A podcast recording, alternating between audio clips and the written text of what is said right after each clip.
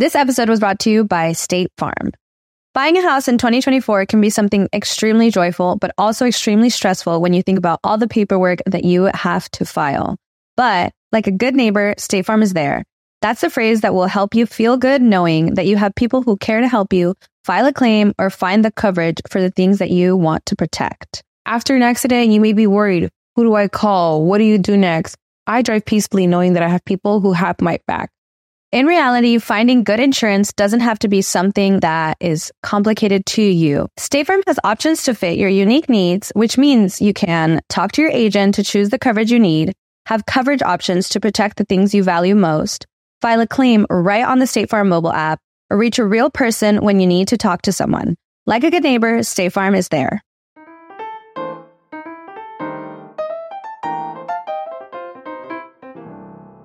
Hello mi gente amada y bienvenidos a un nuevo episodio de Bla Bla Bla. Muchas gracias a todos los que están escuchando. Les deseo que estén bien.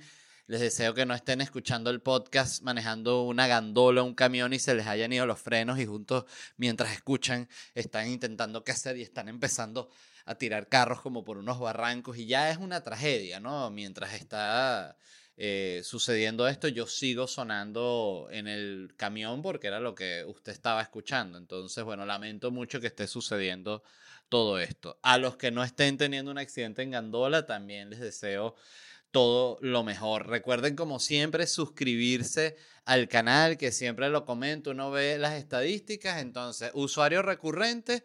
Eh, no está suscrito, no sé, usuario recurrente que, varias, que ven varios videos, entonces dice, bueno, esta persona es un hipócrita, acepta que te gusta. Suscribirte es aceptar que te gusta. Y aceptar que te gusta es rico, ¿sí o no? En fin. Em, ¿Qué más les iba a decir?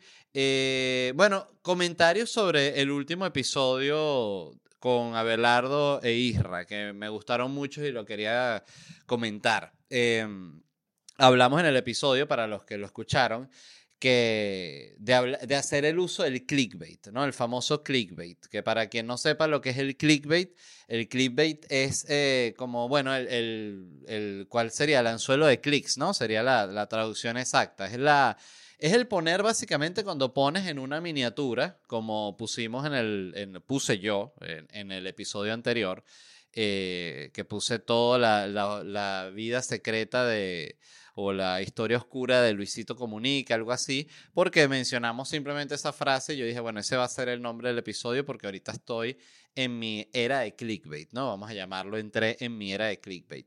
Entonces gente se molestó, ¿no? Porque claro, el punto es que nosotros nunca hablamos nada de Luisito Comunica, pues no sabemos ninguna historia oscura de él, era simplemente el, el, el experimento del clickbait. Entonces, ¿qué pasó? Que hay gente que se molesta y que me escribió un tipo así un mensaje súper serio y que, Led, discúlpame que te lo diga directamente, pero no te hace falta el clickbait. Tu contenido es muy bueno, tus opiniones son interesantes, las noticias de las que hablas son interesantes, son cool, no te hace falta el clickbait sí me hace falta, a todo el mundo le hace falta el clickbait. Y tú lo que estás es molesto porque no pudiste chismear sobre Luisito Comunica. Entonces, si tú entraste a un episodio para chismear sobre Luisito Comunica y no lo no pudiste chismear, no te puedes sentir ofendido porque ya de por sí estabas entrando por chismear sobre Luisito Comunica. O sea, y ojo, a mí me ha pasado un millón de veces y lo hablo todos los youtubers viajeros que yo sigo, con excepción de muy pocos, la verdad, todos usan el clickbait. Y sin ir muy lejos, eh, MrBeast es el rey del clickbait. O sea, eh, de hecho, MrBeast hizo del clickbait como su guía para generar contenido. O sea, él, dijo, él diría, ¿cuál es la miniatura que la gente más click le va a dar? Entonces, metí a 5.000 mendigos en una isla eh, abandonada. Este, entonces, coño, tú dices, necesito ver qué pasó. O sea, formaron una nueva sociedad, eh, son un país independiente.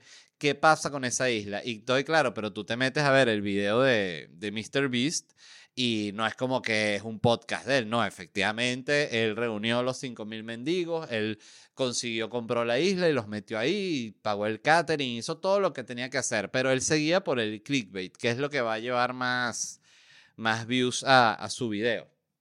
De hecho, me encantó un cuento que él eh, contó en la entrevista que tuvo con Joe Rogan. Por cierto, tengo tiempo sin escuchar a Joe Rogan, pero es que él tiene unos invitados que la verdad no me llaman la atención muchas veces. Que si este es un tipo que es experto en cocodrilos, y uno dice, bueno, pero ¿qué tanto hay que hablar de los cocodrilos? Tres horas, no me interesan tanto los cocodrilos. Entiendo que hay gente que es fan, es, eh, eh, es fan, digo.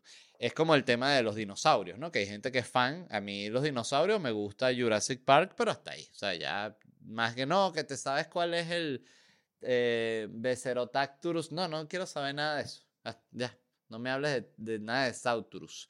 Entonces, em, el punto es que el clickbait ahorita, no solo el clickbait, sino el tema de, la, de las miniaturas de YouTube y de los videos es casi, no voy a decir casi tan importante como el video, pero un poquito sí, o sea, representa mucho de lo que jala el video inicialmente y me parece muy interesante aprenderlo y hablarlo. Y yo lo vi porque, y, de hecho empecé a hacerlo, eh, también hago clickbait en el sentido de que trato de poner en mis videos el, el, últimamente. Eso es, ustedes que los que siguen sabrán que es de un tiempito muy, muy cercano para acá como el que puede ser el título más eh, atractivo de, de, lo que se habló, pero efectivamente es algo que hablo en el clip de stand-up o, en el, o en el podcast, lo que sea. Pero sí creo que, que le perdí el prejuicio, digamos, cuando vi que gente que son youtubers que respeto mucho y creadores de contenido que respeto mucho, lo usan como una herramienta para jalar audiencia, como siempre diré, el, el motociclista español Charlie Cinewan, Cinewan que, que es eso, todos los videos son eh, fallecí en Honduras. Y uno, ¿cómo es eso que falleciste? Le das clic, fallecí de tanto amor que recibí en Honduras, qué bello es el pueblo hondureño. Uno dice, ok, me la hiciste, no pasa nada, pero uno lo, que tiene que aprender es como, es como la frase esa, ¿sabes? Si no puedes con ellos, úneteles, ¿no? Que siento que es algo de eso. En fin, no pensé que iba a hablar tanto del clickbait. Eh, eh, no voy a hablar de tampoco de Luisito Comunica y este episodio no voy a usar clickbait eh, tanto, o sea, igual voy a usar.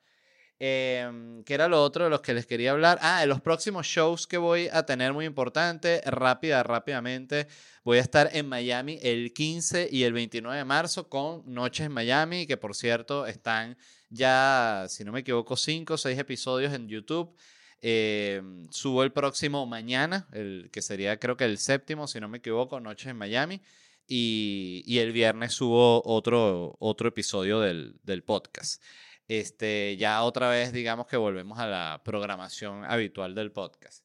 15 y 29 de marzo voy a estar en Miami, consiguen tickets en ledvarela.com. El 16 de marzo voy a estar en Orlando, em, con Noches en Orlando, la segunda función. Gracias a toda la gente que fue a la primera función. Este, y eh, voy para Santiago de Chile el primero de marzo, Lima el 3 de marzo, Santo Domingo el 22 de marzo y luego en abril arranco la gira por Colombia, Cali, Bogotá, Bucaramanga, Cúcuta, Medellín, Cartagena y Barranquilla, Puerto Rico el 4 de mayo, Vancouver, Toronto y Montreal estaré el 8, el 10 y el 12 de mayo respectivamente, Seattle el 14 de de mayo y después me voy para Europa. Estaré visitando Ámsterdam, Dublín, Londres, Múnich, Berlín, Zúrich, Oporto, Lisboa, Tenerife, Madrid, Barcelona, Valencia, Vigo y Coruña. Todos estos tickets se los consiguen en ledvarela.com. Em, y antes de arrancar con la primera noticia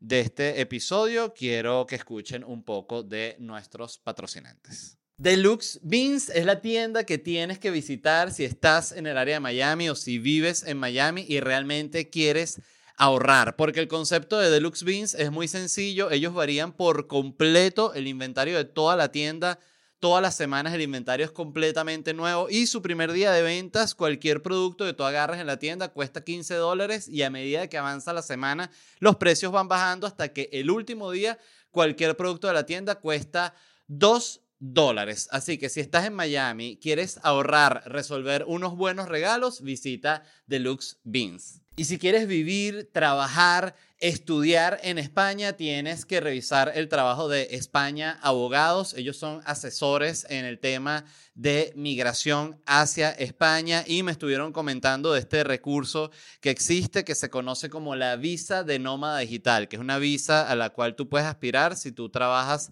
remoto, trabajas online para cualquier compañía o empresa y lo puedes demostrar, puedes aspirar a esta visa que te da la residencia en España y una vez que estés usando esa visa, te da la oportunidad de aspirar a la residencia permanente en España. Así que si quieres vivir, trabajar o estudiar en España, chequea el trabajo de España Abogados. Muchas gracias a nuestros patrocinantes por confiar en nosotros. Miren, les quería hablar del Super Bowl. Estuve viendo el Super Bowl porque estoy, tengo una suscripción eh, que me prestaron, que debo confesarlo, de Paramount. Me da vergüenza decir que uso un servicio que está pagando un amigo mío, pero es la verdad. lo cierto es que uno hay servicios que los comparte con los amigos porque son caros. Este, de hecho, también gracias a Carlos que me ayudó con una pulitura del audio del episodio, de este episodio, que activamos unos plugins, plugins y unas cosas ahí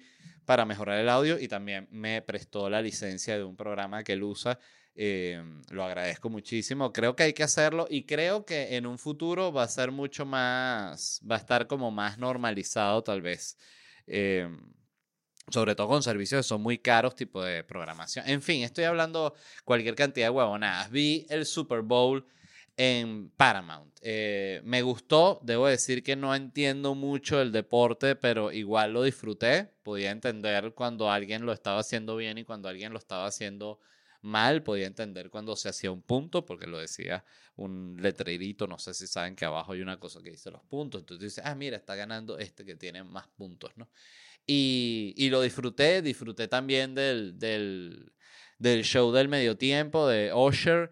Me pareció un poco random Osher, debo decirlo, porque Osher me, me parece que evidentemente es un artista famosísimo, pero no, no sé si está a nivel leyenda como para el Super Bowl, ¿no? Eh, porque siento que siempre el Super Bowl viene a ser incluso como, coño, cuando te dan una chapa así como que, verga, vas a hacer el Super Bowl, te lo ganaste, estás en este rango de super celebridades. Y debo decir que a mí me parece que Osher no está ahí, pero capaz sí está y capaz eh, yo lo que estoy esperando bola, porque no sé cuántos eh, views, discos ha vendido Osher, no sé. Pero yo he hecho varias canciones de él que ni siquiera me las, me las sabía. Eh, también leí que fue el más visto de la historia, porque ahorita todo es lo más visto de la historia. Porque claro, la gente que pasa sigue, eh, hay gente que sigue acabando adentro, entonces salen bebés y sale más gente y más gente y más gente. Y a pesar de que hay países que ya no están eh, tanto eh, acabando adentro, hay otros países que sí, entonces la población sigue creciendo y hay muchos países donde también vale el view, que es lo interesante y que a veces la gente como que mm, tiene prejuicio, ¿no? ¿De dónde es tu view? ¿De dónde viene tu view? No, no me importa dónde viene mi view, ve cuántos views son y ve tú cuántos tienes tú tus views, ¿no? Así funciona. Porque, por ejemplo, qué sé yo, Nigeria, que es un país que está con un crecimiento así poblacional bestial, bueno, eh, Mr. Beast, volviendo a Mr. Beast, él se dio cuenta de que si él le ponía subtítulos, que si él doblaba sus videos, eso lo iba a ver más gente y que eso lo iba a monetizar igual que si fuese un view de cualquier lado. Entonces es muy inteligente MrBeast, sobre todo considerando que es un tipo eh, que es de acá, que es de Estados Unidos, donde ellos son ombliguistas en el sentido del entretenimiento. Ellos se quedan muy locos de que otra gente los vea. O sea, es como que eh, están tan, tan enfocados, sobre todo los artistas de aquí, en pegar aquí, que ya cuando pegan fuera es como que no se dan cuenta. Yo lo noto mucho con los comediantes, que yo eh, veo entrevistas y tú ves que incluso un tipo como Conan, Conan ya está más consciente porque incluso lo ha usado, pero al inicio cuando él empezaba a ir a otros países a hacer sus programas, tú, tú veías que le sorprendía que lo reconocieran, como que qué loco que me reconocen aquí en Italia, qué loco que me reconocen en no sé dónde. Y es porque justamente ni siquiera es porque pasaran tus programas, como me pasa a mí con comediantes americanos que yo los veo y los conozco no porque ninguno de sus programas haya llegado a Venezuela, sino porque yo soy fan de la comedia y yo los conozco como comediantes y yo busco lo que ellos han hecho en internet y lo consumo por de la forma que sea, pero yo lo voy a encontrar. Entonces, pero a ellos eso les sorprende. Y es muy interesante ver casos como el de Super, eh, Super Beast, ahorita, pues, Super Wow, de Mr. Beast. Eh, no sé si han visto Super Wow, ya vamos a hablar de Mr. Beast, pero si no, búsquenlo ya mismo dejen de ver, de escuchar el podcast y vayan a TikTok y escriban super wow, así con W o W. Toda la gente a la que le he mostrado quién es super wow quedan locos y quieren ver más videos de él y, y, se les pega de una la frase super wow. Entonces, eh, si no lo han visto, les recomiendo super wow en TikTok y bueno, eh, siempre el mismo video, siempre es lo mismo lo que hace, pero es el, se los voy a poner así, es el nuevo turco de la sal. Es el nuevo turco de la sal. Entonces, volviendo a MrBeast, él se dio cuenta que la audiencia global tiene un valor y muchísimos creadores de contenido aquí, tú lo notas eh, en cosas tan sencillas como que cuando activas los subtítulos, eh, no tienen, tienen los subtítulos que son generados los automáticos. O sea, ni siquiera subieron los subtítulos de su país. Estoy hablando de estos creadores que tienen millones y millones de views y tienen una operación que funciona alrededor de ellos y son como una pequeña empresa o una gran empresa realmente. Este, y llama la atención eso de que no se den cuenta de, oye, mira el contenido que tú estás haciendo. Si tú le pusieras el, subtítulos en todos los idiomas que hay, en chino, en japonés, en alemán, en español, en portugués, eh, muchísima gente lo va a ver porque la gente que ve YouTube y que consume contenido quiere es consumir contenido de buena calidad y, que sea interesante. Entonces, eh, de nuevo, hay muchos creadores grandes aquí que no, no ven eso que es tan obvio, que es una cosa que les podría traer, no sé, 30 millones de views extra tan solo si hicieran eso y no, no lo hacen. Em, creo también que la inteligencia artificial ya está a nada de que, y esto lo he dicho varias veces en el podcast, pero no me importa, me obsesiona el tema de que tú, de que yo grabe mi episodio. Así lo veo yo de aquí a tres años, diría yo, cuatro, tres, cinco años. Esto es mi, mi, mi pronóstico. Que yo subo mi podcast, así como lo subo ahorita, en YouTube y ya YouTube automáticamente con la inteligencia artificial eh, capta exacto cómo es mi voz, cómo hablo yo, cuáles son mis tonos, cuál es todo y ya el mismo YouTube automático pone la opción de que esté doblado en todos los idiomas que existan. Entonces cualquier persona que, de nuevo, tu audiencia eso no significa que, que ahorita que estoy doblado si voy a pegar en China. Pero lo que sí significa es que para muchos creadores, sobre todo los que hacen un contenido muy universal, va a hacer que su contenido sea absurdamente accesible para todo el mundo. Y eso yo creo que lo que va a crear es una verdadera lucha de, de, cuál realmente es el mejor contenido. El otro día yo estaba viendo un canal que yo sigo en YouTube que se llama City Nerd. Y City Nerd es un tipo que es como un, un gringo, un americano, que es un tipo así como súper tranquilo, que evidentemente jamás tendría un programa en televisión porque solo su tono de voz es muy, muy pausado, muy así, él habla así, la ciudad de San Petersburgo, en el área de Tampa Bay, eh, Tampa Bay Area, es una ciudad que tiene actualmente 300.000 habitantes y habla así muy, muy pausado, búsquenlo City Nerd.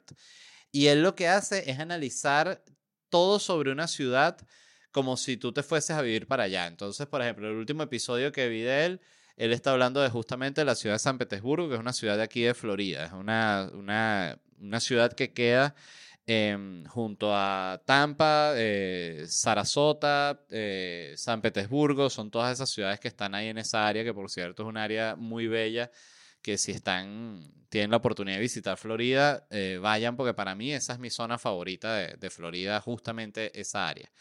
Eh, es donde me encantaría que si retirarme, lo que pasa es que, bueno, tienes que ser que si millonario para vivir allá. Em, y el tipo analiza la ciudad, pero como cómo está a nivel de vías, eh, cuál es la densidad de tráfico, cuál es la densidad poblacional, cómo es el urbanismo, cómo está el tema del transporte, hay ciclovías, cómo es el tema con los perros, eh, cómo es el tema con las áreas urbanas, se puede caminar, solo se necesita carro, etcétera, etcétera. Y todo lo hace él, es obvio, Eh, y porque además es un canal que tiene, tiene buenos views, pero bueno, es para gente muy específica, digo yo. O sea, la gente que le gusta así que tenga queso a ver un análisis así de una ciudad, yo soy ese tipo de persona, pero no sé, diría yo que no es tanta de nuevo como la gente que quiere ver a los mendigos en las islas de Mr. Beast.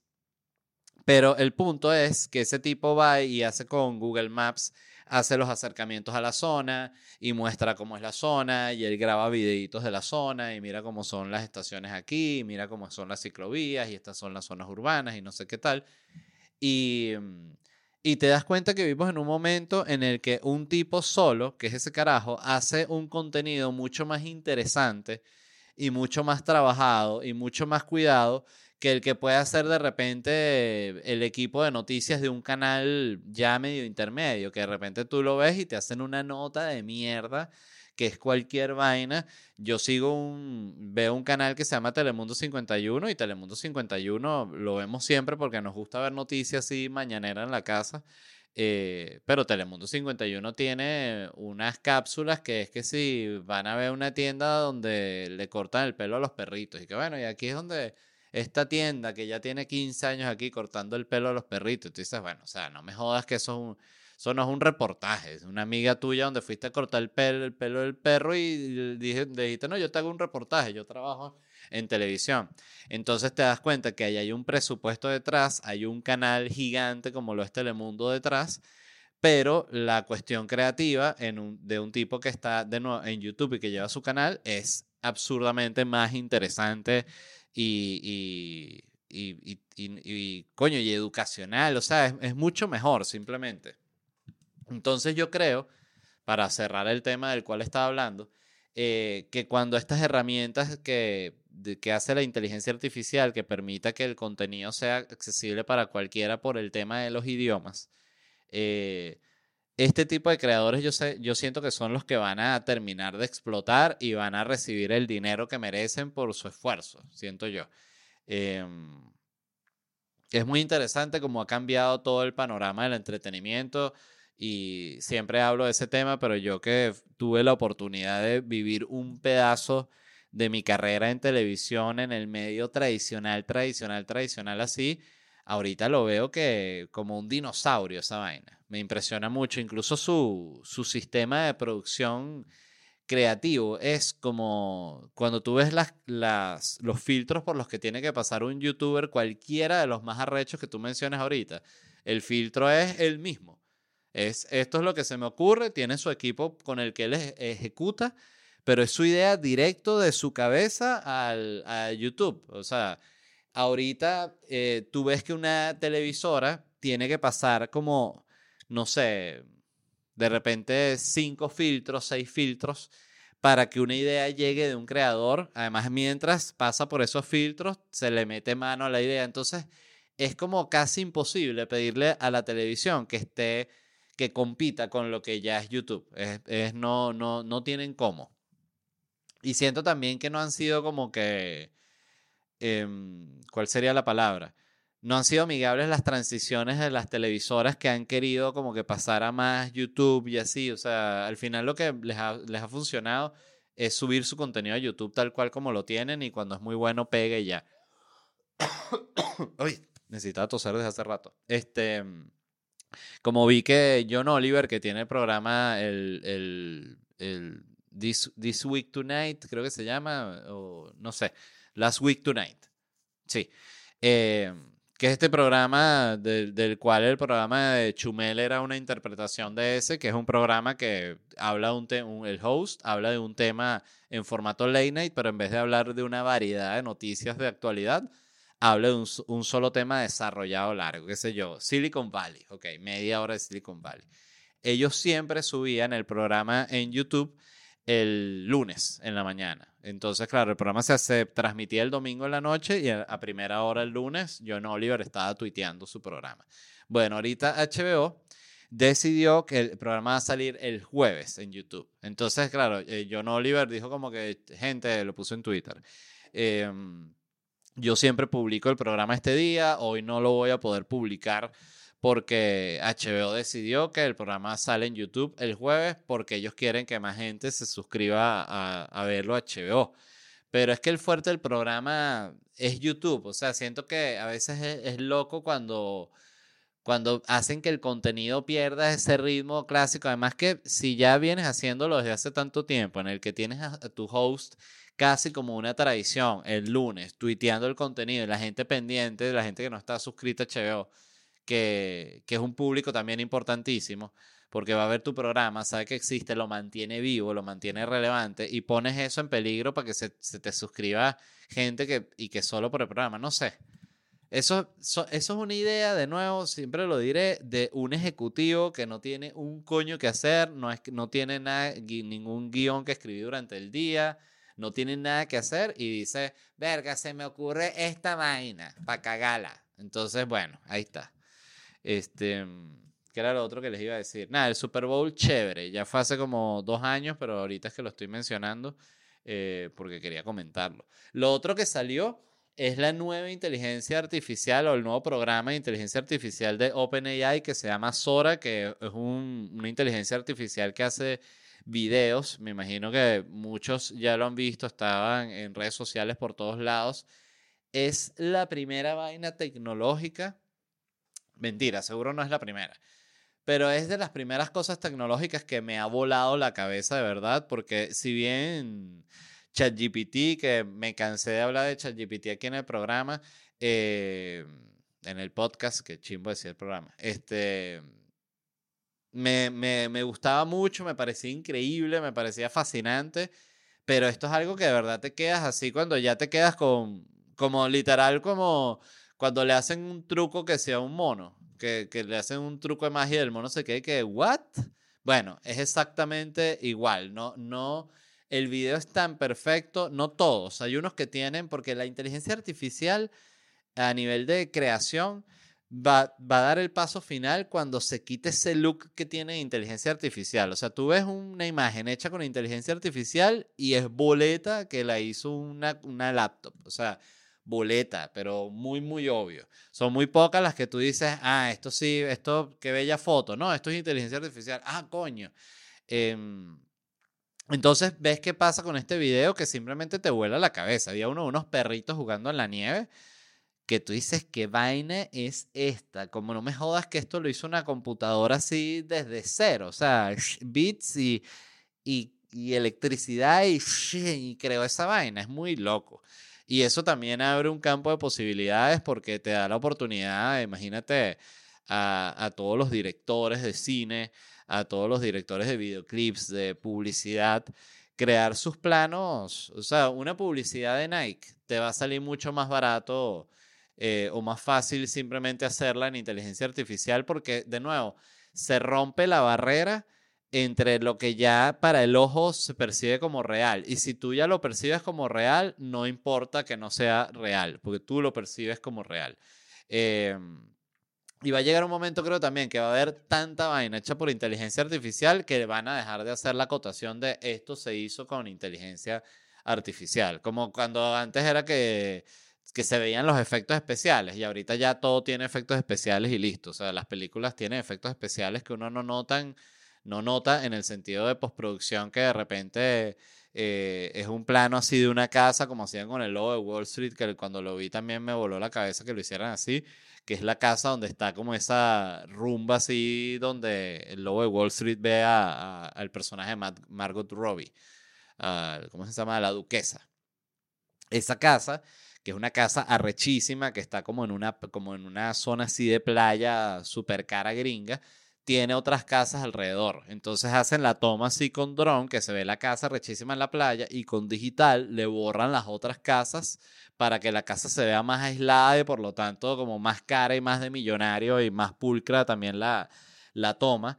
Y tú dices, coño, qué loco que ya haya ese nivel en el, en el cual realmente tú no te das cuenta, porque era, la película estaba llena de detalles así, de efectos especiales que le habían metido así para pulir vainas de ese tipo y tú no, ya no las notas. Entonces lo mismo va a hacer con la inteligencia artificial cuando el guionista, eh, bueno, escriba su guion, el director y, y armen la película con inteligencia artificial y, y, a medida que es tan rápido como ella te va presentando las opciones que tú le vas pidiendo cambios, no, ponlo más así, lánzate el plano más así, aquí que sea más lento, el movimiento de cámara, entonces lo va a hacer perfecto. Y, y, y eso, yo lo hablaba con, con mi amigo Charlie el, el, fin de semana que estuve hablando con él, lo hablábamos de que ya la gente ahorita que trabaja en audiovisual se tiene que meter a hacer cursos de inteligencia artificial y esas vainas, pero ya tienen que hacer cursos de inteligencia artificial porque si no a nivel como tecnológico va a ser como si ya cuando existían las computadoras para hacer planos de, de, de arquitectura, tipo AutoCAD y ese tipo de programas, tú fueses un tipo que no, yo todavía dibujo así a lápiz y a regla y con con todo, con mi borrona, yo tengo el plano bien. No, o sea, hermano, o sea, eso ya pasó hace siglos, hace siglos. Entonces, no sé, son momentos muy interesantes para el tema de, para el tema tecnológico porque, de nuevo, yo no había sentido un salto así tan violento en, en, en, la capacidad que puede tener una computadora de hacer algo. Me pareció muy loco. Imagino que para la gente que trabaja en temas cercanos a este y están como más enterados, sí ha sido más progresivo pero siento que eh, cuando ves los, lo agresivo que es el salto, es como si tú jugaras un videojuego del 98, el FIFA del 98, y de repente el próximo que juegas es el FIFA 2024. Eso es mierda. O sea, el salto sería como que como los gráficos mejoraron tanto, tan rápido, ¿no? Eh, muy, muy loco. Por favor, chequenlo si no, si no lo han visto. La otra noticia de la cual les quería hablar es que la NASA está buscando voluntarios para pasar un año viviendo y trabajando dentro de un simulador de Marte. Yo creo que ya había hablado de esta cosa, de este plan que tenía la NASA de hacer este, este simulador, ¿no? Que es básicamente un lugar que construyeron en Houston, em, en el área ahí de la, de la NASA. Área que, por cierto, he estado muchas veces en Houston y nunca me he dignado a visitar. Eso está mal de mi parte. Yo estando aquí en cerca de Orlando, recuerdo que hace, eso fue con el show Felicidad, que tuve varias funciones en Orlando. Em, Orlando siempre una ciudad que, que, que, me ha ido tan bien, de verdad. Esa ciudad yo la, la menciono mucho aquí, pero es que le agradezco mucho. Eh, y tuve varias presentaciones en Orlando y tuve que estar como, no sé cuánto era, pero como cinco días en Orlando, que es mucho para Orlando, porque Orlando es una ciudad que lo que tiene es eh, los parques. Ahorita ya la conozco mejor y ya le siento mucho más la variedad urbana y es una ciudad que está creciendo y que está evolucionando. Pero el, el fuerte de la ciudad definitivamente son los parques y una vez que tú ya fuiste para eh, Hollywood Studios y fuiste para Universal y fuiste para dos de Disney, y te quedas como, dices, bueno, ¿qué hago ahorita, no? Y recuerdo que en uno de esos viajes tenía un día libre y me fui hasta el, el Kennedy Center Museum, creo que se llama, que es un museo que queda ahí en Cabo Cañaveral, desde donde lanzan, lanzan los cohetes al, al espacio, eso es cerca de Orlando, cerca, no sé, puede estar a una hora Orlando, no, no recuerdo. Y es tremendo museo, es un museo espectacular así donde viendo las exposiciones lloré dos veces así de, de escuchar lo de la búsqueda del espacio y todo eso me pareció una, una locura. Y no he ido al museo que sé que sé que hay un buen museo, si no me equivoco, en Houston sobre todo lo de la NASA, en fin. La NASA creó esta misión que se llama el Mars Dune Alpha, ¿no? Dune de, de Duna. Y va a durar un año. Ellos están buscando cuatro voluntarios que estarían ahí metidos en ese simulador, eh, encerrados básicamente, que ellos será como que dice un hábitat eh, Marte con áreas separadas para vivir y trabajar, incluye cuatro viviendas, o sea, una para cada voluntario, o sea, cada uno va a tener su casita, no es como que tienes que andar una litera o, o ahí, eh, ¿sabes? Como duermen en, la estación eh, espacial internacional, que duermen como en una, como unos huecos, ¿no? Ahí, pero todos ahí, todo el mundo junto, no sé, yo siento que eh, a mí me da una angustia esa vaina de, del espacio. O sea, esto sí este tipo de misión sí me gustaría. Eh, pero andar en, el, en, el, en, la vaina es lo que me parece angustiante. Eh, incluyes a cuatro viviendas, una para cada voluntario, un espacio de trabajo, una estación médica, áreas de descanso y una cocina y estaciones de cultivo de alimentos. ¿no? Entonces, la verdad me parece, suena como un buen plan, sobre todo si eres joven. Lo malo es que eh, tienes que tener entre 30 y 55 años para poder participar en esta misión. Pues sonaba perfecto como un plan para para invitar a migrantes y que, mira, vente a la misión un año del simulador de Marte y cuando sales tienes la green card, ¿sabes? Y que, verga, ¿dónde me meto? ¿Dónde meto el parol para Marte? Entonces, este, ¿qué era lo otro? Yo hubiese matado por un plan así cuando era joven. Yo de hecho recuerdo, de, me, me trajo recuerdos esta, esta noticia de que cuando yo tenía algo así como puede ser 18, 19 años, recuerdo que estaba leyendo el periódico. A mí me gustó el periódico de toda la vida. eh, Ya lamentablemente el periódico así de papel pasó de moda, pero desde que era niño me sentía fascinado con el periódico. Y recuerdo que lo que más me gustaba era toda la parte de entretenimiento, que ahí, ahí tú ves que desde, que desde que eres un niño hay una afición con cierto lado de, del espectro, porque me gustaba entretenimiento, luego deportes, luego la parte internacional y de último las noticias de, de locales del país. Eso era lo que menos me interesaba. Y, mm, y recuerdo un día estar viendo el periódico y que había un, estaban buscando gente para que trabajara en plataformas petroleras, ¿no? De estas que están en el mar.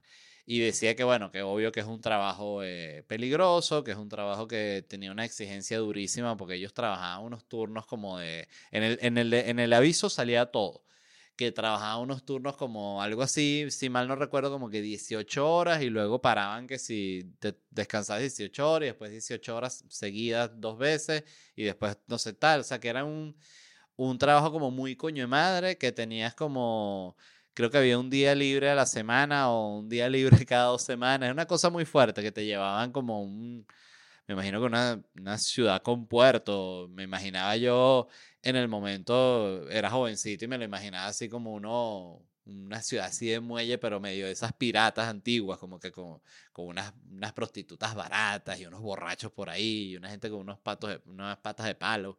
Eh, no sé por qué lo imaginaba así, pero lo imaginaba así. Y era un contrato largo, así como de año y medio, 18 meses, 12 meses, y lo pagaban muy bien. Recuerdo que era algo así que, o sea, que tú, yo, para lo que yo pensaba que era dinero en el momento, era como que regresabas multimillonario. Pues era como que, no sé, te daban 180 mil dólares o 200 mil dólares por ese año y medio o año en la plataforma. Y yo en ese momento que no tenía ni un dólar, dije, no joda, me voy para la plataforma. Estoy ahí un año y medio en la plataforma eh, al borde de morir un millón de veces y cuando sobreviva estoy con esta plata, ¿no? Y me parecía que tenía todo el sentido y busqué para ver cómo se hacía para aplicar y recuerdo que no podía aplicar primero, no tenía la edad para aplicar y además tenías que tener la visa americana que también para mí el momento eh, sacar la visa americana cuando yo tenía 18 años era como si me dijeras tal cual y que mira, tienes que ingresar en la NASA, o sea, así de peludo me parecía sacar una visa. Eh, Después cuando la saqué me pareció tan, tan, tan fácil que dije, oye, qué loco, cómo hay, hay bloqueos mentales que van relacionados, yo siento, a la pelazón de bola. O sea, cuando tú has estado pelando bola, empiezas a tener unos bloqueos tipo, no, yo no puedo pedir eso porque se van a enterar que yo, sí y si saben que yo soy pelabola, es como esa actitud, ¿no? Cuando uno va a pedir la visa. Y así me sentía yo. Yo, de hecho, recuerdo que mi primera la primera visa que pedí, que fue una visa de, de- de turista, que eh, eh, hablé con un amigo y le dije, coño, estoy nervioso por la entrevista de la visa, que me van a preguntar, que van a creer que si yo me quiero quedar en Estados Unidos. Y este amigo me dijo, y que, ¿pero tú te quieres quedar en Estados Unidos? Yo le dije, no. ¿Y tú qué quieres? eh? Ah, porque la gente me decía, di que vas a Disney, di que vas a Disney. Porque yo iba, yo quería ir a, yo iba a, ir a Nueva York. Y me dijeron, no digas que vas a Nueva York, di que vas a Disney. Pues si dices que vas a Nueva York, van a pensar que te quieres quedar. O sea, todas unas locuras así. Y este amigo me dijo, ¿y tú qué quieres, a qué quieres ir allá? Y yo le dije, yo quiero ir a Nueva York, a conocer Nueva York y a ver stand-up en Nueva York. Este me dijo, bueno, di eso. Y recuerdo que tal cual así me tocó la entrevista y el tipo, el americano que estaba allá en la embajada en Venezuela, me dijo y que, que qué loco, además que ya desde hace años no hay embajada y no puedes sacar una visa americana en, en Venezuela. Este, y me dijo, ¿y tú a qué quieres ir a Estados Unidos? Y yo le dije, yo quiero ir a Nueva York a ver stand-up. Y él me dijo, ¿en serio? ¿Y eso por qué tan específico? Y yo le dije, ah, pues yo soy comediante, yo hago stand-up. Y él le dije, ¿en serio haces stand-up? Y yo le digo, sí, sí. Este, ¿y en qué trabajas? Y yo le dije en el, ah, justamente, le dije en el Chihuire Bipolar. Eh, en el Chihuire Bipolar, Isla Presidencial. el tipo sabía lo que era Isla Presidencial, que yo, yo había escrito parte de un guion de un episodio de Isla Presidencial. Y yo dije, claro, Isla Presidencial. Porque hace que dije, eso, lo inventé yo. Este, y le dije, sí, yo trabajo justo en eso. Y el tipo, que qué buenísimo, no, vale, vámonos. Visa aprobada. Yo no lo podía creer. Y todo fue, por más de que él conociera la cosa en la que yo trabajaba, que yo no se le iba a mencionar si él no me preguntaba. Eh, siento que esa gente, esta es mi teoría, los agentes migratorios están tan ladillados de que todo el mundo llegue con un mojón, que si tú llegas, ojo, siempre y cuando de verdad no sea tu objetivo quedarte, ahí sí, por favor, di un mojón. Em, pero si tu objetivo es el que vas a ir, no te enredes. Di, sí, vengo a esto, mi amigo tal vive aquí, vamos a estar dos semanas paseando, me reencuentro con no sé qué, así, sin peo. Y esa ha sido mi experiencia en, en todos los lugares donde he entrado así por, por vainas migratorias y siempre me y siempre me ha ido bien. Así que lo digo como un consejo de que estás semi comprobado de mi parte. Eh, igual cuando vas a pedir una visa, recuerdo eh, otra experiencia cuando pedí la visa de trabajo para venir a Estados Unidos. Eh, la mujer me hace la entrevista, esto fue en Madrid. Y ella me hace toda la entrevista y tal. Ajá, bueno, estás pidiendo una visa de trabajo, que eres comediante, no sé qué tal, ok. Y ajá, ella me dice, ajá, estoy viendo aquí lo que hiciste en Venezuela. Entonces me dijo, eres, eres, eres famoso en Venezuela. Y yo le dije, bueno, no sé si famoso, soy, soy, soy un comediante conocido, le dije. Este, entonces ella me dice, muy bien. Y me dijo, y veo que tienes tres años y medio en México. Y yo le digo, sí. Y me dice, ¿qué pasó? ¿Por qué no te quieres quedar en México? ¿Por qué te quieres ir a Estados Unidos? Y yo le dije, porque en México no me ha ido bien. Eso es todo, es, la pura verdad. México es un lugar donde yo no he encontrado bien cómo entrarle al mercado allá, no lo he visto tan claro, los proyectos que he presentado no he podido venderlos y los que he podido vender han sido hasta, hasta tenido un límite. Le dije todo lo que me había pasado en México.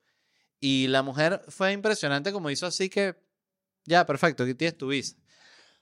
y yo de nuevo creo firmemente que es por eso, porque están tan laillados con la gente inventando unos mojones, porque la gente además se cree que mojonea, como si mojonear no es fácil, o sea, a uno se le nota cuando está diciendo una mentira. Em, en fin, volviendo a la misión en Marte, dice aquí que al igual que la vida en Marte, habrá recursos limitados. Dice que los voluntarios de la simulación realizarán caminatas espaciales simuladas y tendrán que trabajar para mantener el hábito. O sea, echar su coleto, no es así que no, que yo vine aquí a la misión. No, no, no. Esto es un trabajo. Tienen que trabajar, eh, cultivar y trabajar con robótica. experimentarán factores estresantes ambientales típicos del planeta, así como fallas en los equipos y retrasos en las comunicaciones. Como es un ejercicio al final para también ver la desesperación, porque imagínate que tú estés en Marte y, ok, ajá, se jodió una, una poseta, se jodió el donde se cuelga el traje, cualquier cosa, pero que se te dañe de repente la antena con la cual te comunicas para la Tierra y no, ¿y cuando viene el cohete para la Tierra? No. O sea, si ustedes dijeron que ustedes iban a llamar cuando estuviesen listos, no, pero es que no nos hemos podido comunicar, bueno, entonces no estarán listos nunca. Entonces debe ser bien desesperante y, y tienen que tener mucho conocimiento, porque yo me puse a buscar cuáles eran los requisitos para ser elegidos en esta misión y no es nada fácil entrar realmente. Dice, primero tienes que ser ciudadano estadounidense motivado, dice motivado. Impresionante, tengan que poner como que, por favor, no venga un bicho, un flojo que lo que quiere es estar acostado. Entonces, ciudadano estadounidense motivado o residente permanente entre 30 y 55 años. Así que activa la gente en Estados Unidos.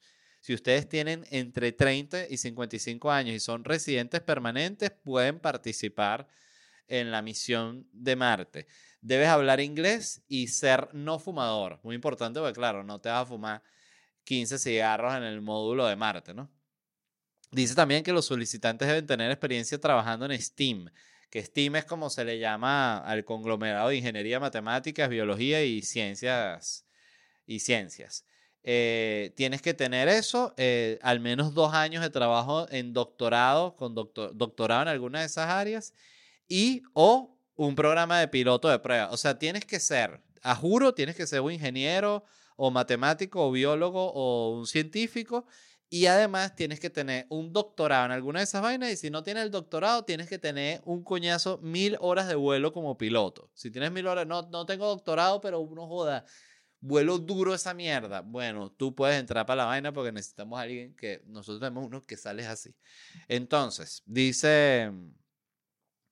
Ah, dice también que puedes entrar si tienes experiencia militar o una licenciatura también en estos campos de STEAM y cuatro años de experiencia profesional. O sea, también si eres un militar con, bueno, con varios años de servicio y además tienes estos estudios, puedes participar. O sea, son muchos filtros. Simplemente me podían decir que no estoy calificado y ya, en vez de tener que restregármelo en la cara. Y entonces, bueno, a, a la gente que quiera tener su contacto con con la NASA, esto siento que es una buena oportunidad, ¿no? De presentar currículum aquí.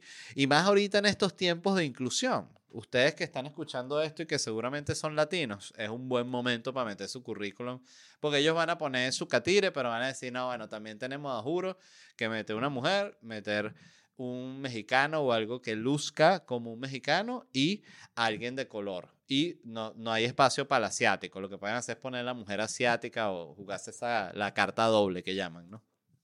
Eh, pero de que va a haber un blanco, va a haber un blanco, eso júrenlo.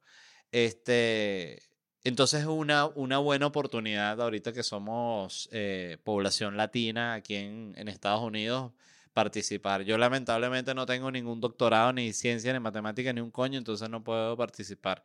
Aunque en la edad estoy perfecto, justo, casi justo en el medio donde lo necesitan. Em, otra noticia, esta también muy, muy interesante, habla de esta mantarraya embarazada. Eh, de sorpresa dará pronto a luz. Así determinarán si fue un milagro o la preñó un tiburón. Ok, ya es una un titular que usted lo escuche y dice, ¿qué está pasando? ¿Cómo es eso de que un, tiburón preñó a una mantarraya? ¿Es eso posible? ¿Cómo cogen las mantarrayas? Es la primera pregunta. ¿Cómo cogen los tiburones? Eh, si pareciera cuando tú analizas cómo es una mantarraya y cómo es un tiburón, tú dices, coño, sí se lo puede coger. O sea, es un poquito así como que tú te enteres que un águila se cogió una gallina. Como que, bueno, no me parece tan... Evidentemente está mal, pero eh, no me parece descabellado. Eh, en este caso, la mantarraya eh, quedó embarazada. Esta es una mantarraya que está en un acuario en Carolina del Norte y ella lleva, tiene 12 o 14, entre 12 y 14 años de edad y ha estado casi toda su vida en ese tanque, ¿no? Sin tener ningún macho cerca, que es importante. O sea, la mantarraya está sola y en el tanque hay unos tiburones también eh, según entendí por el artículo, pequeños, no son unos tiburones gigantes, así que es como de mantarraya, no, no. O sea, parecidos a un tamaño eh, que está dentro del rango de la mantarraya, ¿no? Y entonces se cree, la gente, como, como es bruta, dijeron, ay, entonces la mantarraya quedó preñada del tiburón. Pero resulta que no, que realmente lo que pasa es que los peces, yo no sabía nada de esto, dice que los investigadores buscaron una explicación a lo ocurrido y llegaron a la parte, partenogénesis, que es cuando los óvulos de la madre se desarrollan por sí solos sin fecundación y crean un clon de la madre. Entonces creemos que Charlotte, la mantarraya, quedó embarazada por un proceso conocido como partenogénesis y esto literalmente se traduce como en un nacimiento virginal o un nacimiento milagroso, entiéndase como el mismísimo Señor Jesucristo fue como un partenogénesis. O sea, evidentemente, digamos que Dios fue el que la fecundó, pero al no haber eh, ella tenido un intercambio de otro, de otro, otro, ¿cómo se dice? Espermatozoide, vendría a ser como una partenogénesis, ¿no? Eso es lo que habría dicho un científico en la época de Cristo y lo crucifican también y que no, es una bruja, inventó una palabra nueva y que partenogénesis, quémenlo también. Y entonces es una partenogénesis. Yo no sabía que esto existía, no sabía que eso se podía. Eh, es tal cual como lo que pasa en Jurassic Park. Volvemos, todos los temas están conectados, ¿no? Por otro lado, me parece horrible porque significa que, que tú eres tú, o sea, tú eres tú eres tu hijo, o sea, cuando tú tienes la partenogénesis, tú eres tu hijo. Eh, eh, y creo que esto solo puede hacer una, una mujer, una hembra. Entonces, realmente tú eres tu hija. ¿Sí me entiendes? Entonces tú, y tu madre eres tú, que eres la hija. O sea, tú eres tu madre también. Entonces, si a ti tú te portaste mal en el colegio, entonces llame a su representante, yo mismo soy. ¿Cómo es eso? ¿Dónde está su representante? Yo soy un clon de mi representante. O sea, cualquier cosa que le vaya a decir a mi representante me la estás diciendo a mí. Los dos vamos a reaccionar mal. Y, eso fue lo que sucedió. Entonces, para los que pensaron que esta mantarraya había sido abusada o algo así, no, no pasó nada de eso. Em, ¿Qué más? ¿Qué más? Eh, otra noticia que leí, ya tengo que... Ay, que estornudar, disculpen. Otra noticia que leí fue que Sam Mendes, el director, va a sacar una película eh, o realmente una serie de películas sobre los Beatles y cada película va a ser sobre un Beatle. O sea, una película de Paul McCartney, una película de John Lennon, una película de George Harrison, una película de Ringo Starr. O sea, se activó el multiverso de los Beatles también. Como cuando hicieron la de Spider-Man y la de Iron Man, igualito. Entonces hay que ver, ¿no? ¿Será que en la de Paul sale Ringo? Obvio, obvio si son los Beatles. Eh, entonces no sé quiénes van a ser los actores, no sé también quién irá a ver las cuatro películas. Me parece, debo decirlo, una muy buena idea y una buena apuesta porque siento que podría activar un peo medio Barbie Oppenheimer en el sentido de que se prenda esta gente, la gente vestida de los Beatles, yendo a ver que si maratón de las cuatro películas al mismo tiempo, no sé si las lanzan al, mismo tiempo, yo creo que las deberían lanzar todas juntas, o que la gente diga, no, yo vi George y, y después sí eh, vi Ringo, pero ya no quise ver ni John ni Paul. Ese va a ser el tipo de conversación que vamos a estar teniendo en el año 2027, que es cuando van a salir estas películas. Eh, ajá, les quería hacer un par de recomendaciones antes de despedir el episodio, les quería recomendar un documental deportivo que está en Netflix. No sé si lo recomendé ya, yo lo estoy viendo desde la temporada anterior, que se llama Breakpoint. Está muy bueno, es en el mismo estilo de, del de la Fórmula 1, de Drive, Drive to Survive, ¿no? Creo que se llama el de la Fórmula 1. Es el mismo estilo, igual, seguimiento del tenista como personalidad los partidos, cómo terminó la vaina, entrevistas, problemas, vaina. Es muy bueno porque a pesar de que yo el, tenis como deporte es un, nunca lo he visto, o sea, sé más o menos las reglas, eh, entiendo mucho mejor el tenis que lo que entiendo el, el fútbol americano, pero es un, es un deporte que si bien no lo he visto nunca, me parece muy interesante el tema psicológico del tenista, de que está solo y que tiene que resolver su peo él solo. No es como en el fútbol que son 11 y bueno, si un jugador no está teniendo su mejor día, los otros tienen la oportunidad de destacar y de sacar el pecho por el equipo. En el tenis no, en el tenis el tenista está solo y ves cómo hay pequeñas cosas que los descuadran y cómo eh, empiezan a perder el partido y entran como en un ciclo de desesperación. Gente que es muy buena. Y lo otro que me encantó del documental, me parece de hecho lo más interesante, es el tormento que, en el que vive toda la gente que está en ese top de los primeros, vamos a decir, como 20, que es como digamos la gente que está en la lucha por ganar los campeonatos, en la lucha por, por ganar un gran slam y la impotencia que les da no ser el primero. Hay una personaje que es una tenista griega, que no recuerdo su nombre, María creo que se llama, pero no recuerdo su apellido. Y ella es, si no me equivoco, la 8 del mundo. Y la tipa está demasiado atormentada porque ella siente que está llegando a los 30 años y es la 8 del mundo. Entonces, si es la 8 del mundo, a esa edad ya nunca va a ser la primera del mundo y tiene que ganar demasiados torneos para ser la primera del mundo. Y ya ha demostrado que ella solo llega a semifinales, en semifinales siempre pierde. Y es un tormento y tú te das cuenta, no, primero que es un tormento con el cual tú sientes empatía inmediata porque entiendes que su tormento viene originado de su necesidad de ser la número uno o de ser el número uno. Pero es también muy interesante cómo ver una persona que está en una posición tan privilegiada a nivel deportivo que estás en el top del top del top participando y peleándola contra los mejores del mundo y con todo eso sientes una insatisfacción demasiado grande porque estás muy cerca de tu sueño pero no lo terminas de, lograr. Eso es lo que me parece más interesante del, documental porque además es la historia eh, de todos los que están siendo entrevistados en el documental, porque Djokovic, que gana todo, no está entrevistado en el documental, pero la entrevista sería que no, yo sí gano todo, de verdad, chévere, no hay ningún tipo de rollo, lo único que me tuve que, bueno, no me quise vacunar. Em, en fin, muy buena. Breakpoint, véanla. Y lo otro que les quería recomendar es un canal de YouTube de, del cual he estado viendo muchos videos que se llama Mateo y Lisana, que son dos youtubers viajeros, que es un, un argentino, y una chica de Estonia que, que viajan por el mundo y son como unos youtubers muy sencillos, muy cero pretensión, como una gente muy natural. Siento que lo hacen muy bien y siento que también le meten duro al, al clickbait, pero de frente. O sea, tipo, nos votaron de Japón y no los votaron nada de Japón. O sea, simplemente tuvieron un lugar que le dijeron, no, por aquí no es, es por allá. Ah, nos votaron. O sea, todo es el clickbait. Pero véanlo, pues me parece que está muy cool como manejan su canal. Y lo vi mucho, de hecho, con mi mamá mientras estaba aquí de vacaciones y lo, lo disfruté muchísimo. Y esas son las recomendaciones que les tengo por hoy. Muchas gracias por escuchar el episodio. Si les gustó, denle like, suscríbanse al canal. Todo eso ayuda mucho a la divulgación del mismo episodio. Y como siempre, quería antes de despedirme, darle las gracias a nuestros patrocinantes.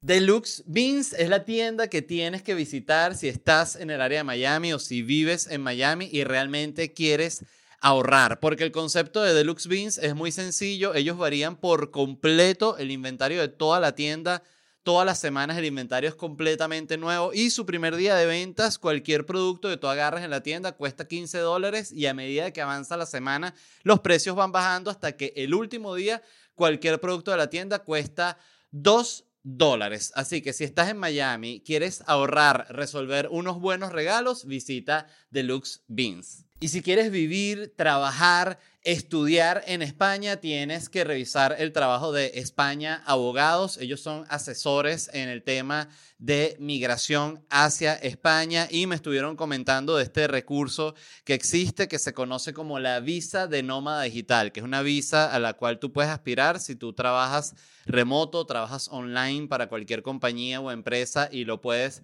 demostrar, puedes aspirar a esta visa que te da la residencia en España y una vez que estés usando esa visa, te da la oportunidad de aspirar a la residencia permanente en España. Así que si quieres vivir, trabajar o estudiar en España, chequea el trabajo de España Abogados. Gracias a nuestros patrocinantes. Eso fue todo por hoy. Se les quiere mucho y nos vemos pronto.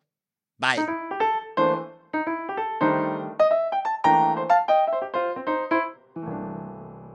With lucky landslots, you can get lucky just about anywhere. Dearly beloved, we are gathered here today to. Has anyone seen the bride and groom? Sorry, sorry, we're here. We were getting lucky in the limo and we lost track of time. No, Lucky Land Casino, with cash prizes that add up quicker than a guest registry. In that case, I pronounce you lucky. Play for free at LuckyLandSlots.com. Daily bonuses are waiting. No purchase necessary. Void where prohibited by law. 18 plus. Terms and conditions apply. See website for details.